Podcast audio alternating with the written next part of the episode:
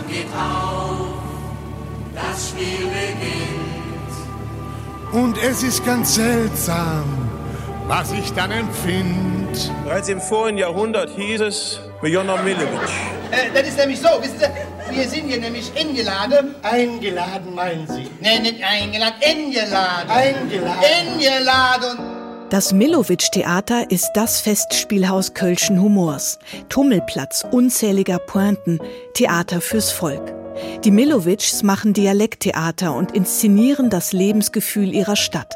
Die Journalistin Carmen Thomas über Willi Millowitschs Absichten. Das, was er wollte, wäre, dass diese kleinen Leute, die sonst nie ins Theater gingen, weil ihnen das zu intellektuell wäre, für zwei Stunden ihren schrecklichen Alltag vergessen würden. Stellen Sie sich vor, mich wollte doch mal ein Mädchenhändler entführen. Das muss aber ein Althändler gewesen sein. Die Millowitschs haben das Spielen im Blut. Im 18. Jahrhundert werden sie in der Domstadt sesshaft. Wir wissen bloß, dass 1766 der Michael Milowitsch hier in Köln aufgetaucht ist. Zu Beginn unterhalten sie als mobile Puppenspieler die wartenden Menschen, die per Deutzer Schiffbrücke auf die andere Rheinseite wollen.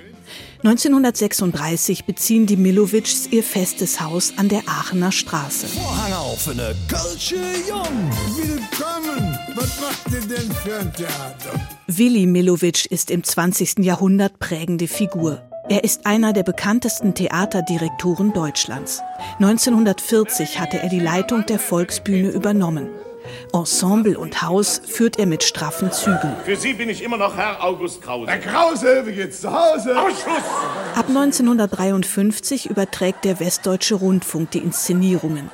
Mit dem Militärschwank Der Etappenhase beginnt die erfolgreiche Fernsehkarriere der Kölner Volksbühne. Entertainer Harald Schmidt Das war ein Hochamt, das war Pflicht. Wirklich? Also wenn Millowitsch kam, da durfte keiner reden. Et Fussisch Julche, Tante Jutta aus Kalkutta oder Schneider Wibbel sind Straßenfeger. Mundartbühnen wie das Millowitsch oder das Hamburger Ohnsorg-Theater mit Heidi Kabel als Zugpferd treffen damals den Nerv der Zeit.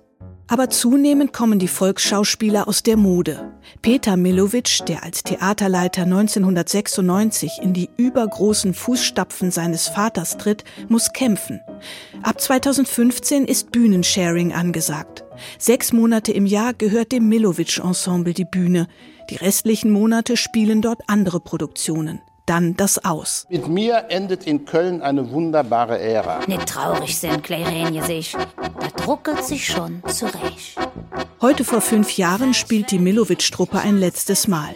Und gemäß des Kölschen Grundgesetzes, Paragraph 3, es hätt noch immer Jutje Jange, lebt das einstige Millowitsch-Theater als Volksbühne am Rudolfplatz heute mit anderen Betreibern weiter. Das Musical Himmel und Kölle ist momentan der Kassenschlager. Wen wundert's? Schließlich wehen große Theatergeister durch die legendäre Spielstätte an der Aachener Straße.